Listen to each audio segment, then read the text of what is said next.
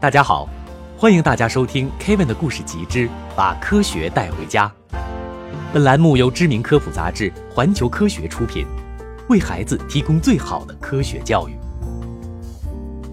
为了有更好的收听体验，您可以在收听每期节目的同时，观看页面上的 PPT 和字幕。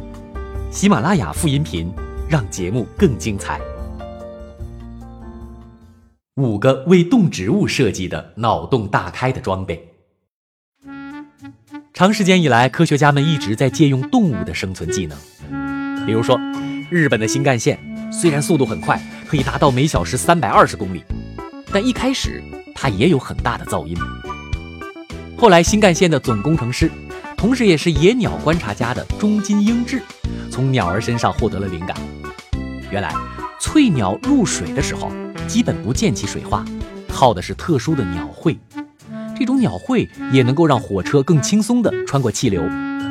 在为火车做了鼻子整形以后，新干线变得安静得多，而且速度还提升了百分之十，燃料减少了百分之十五。类似的仿生的例子数不胜数。在你登山远足的时候，会有一些讨厌的东西，比如像苍耳，会粘在你的牛仔裤上。于是你外套上的尼龙搭扣就是模仿这类植物。科学家们正在研制无痛的皮下注射针头，它模仿的是蚊子的口气。蚊子口气的设计非常精致，以至于你甚至都注意不到蚊子是不是在吸你的血。鲸鱼鳍上的凸起则为更高效的风力涡轮机提供了重要参考。你看，人类从动物身上获得了这么多灵感，那么人类又能怎样回馈动物们呢？下面就是充满爱心的艺术家乔纳森·济慈做的一些脑洞大开的艺术品。他想要让人类和动物和谐共处，减少人类活动对动物的灾难性影响。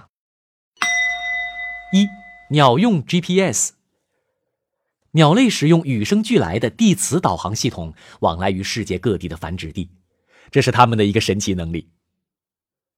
不幸的是，人类活动已经损害了很多鸟类繁殖地。鸟儿们仅依靠本能，或许无法找到安全的地方繁衍下一代了。济慈的电磁导航系统和全球气候感应网络相连，可以帮助鸟类识别更多的繁殖地点。鸟儿将和装备了强电磁的无人机一起飞行，无人机会带领鸟儿飞到更好的繁殖地去。乌龟的都市迷彩服。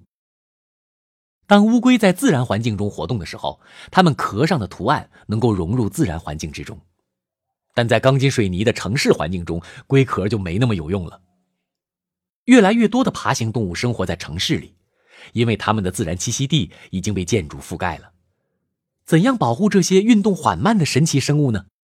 这种特别设计的城市迷彩龟壳就能让乌龟融入到城市中。花儿的微振动器。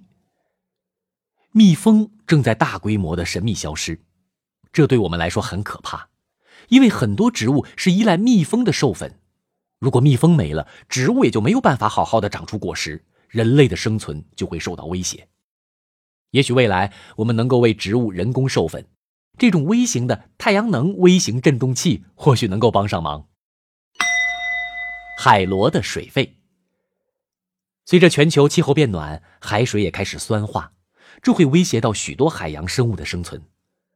这种水肺可以帮助海螺在海水酸度太高的时候爬到干燥的陆地上躲避。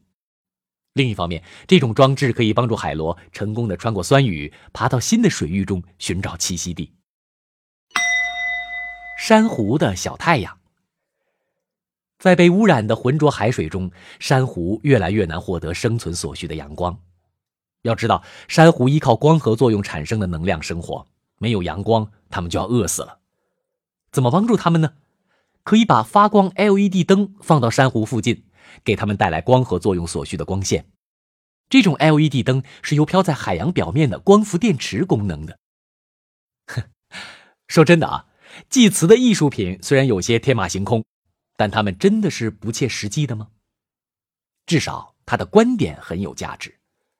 地球不仅属于人类，是时候让我们。来回报地球了。感谢《环球科学》杂志公稿，让孩子听到最前沿的科普知识。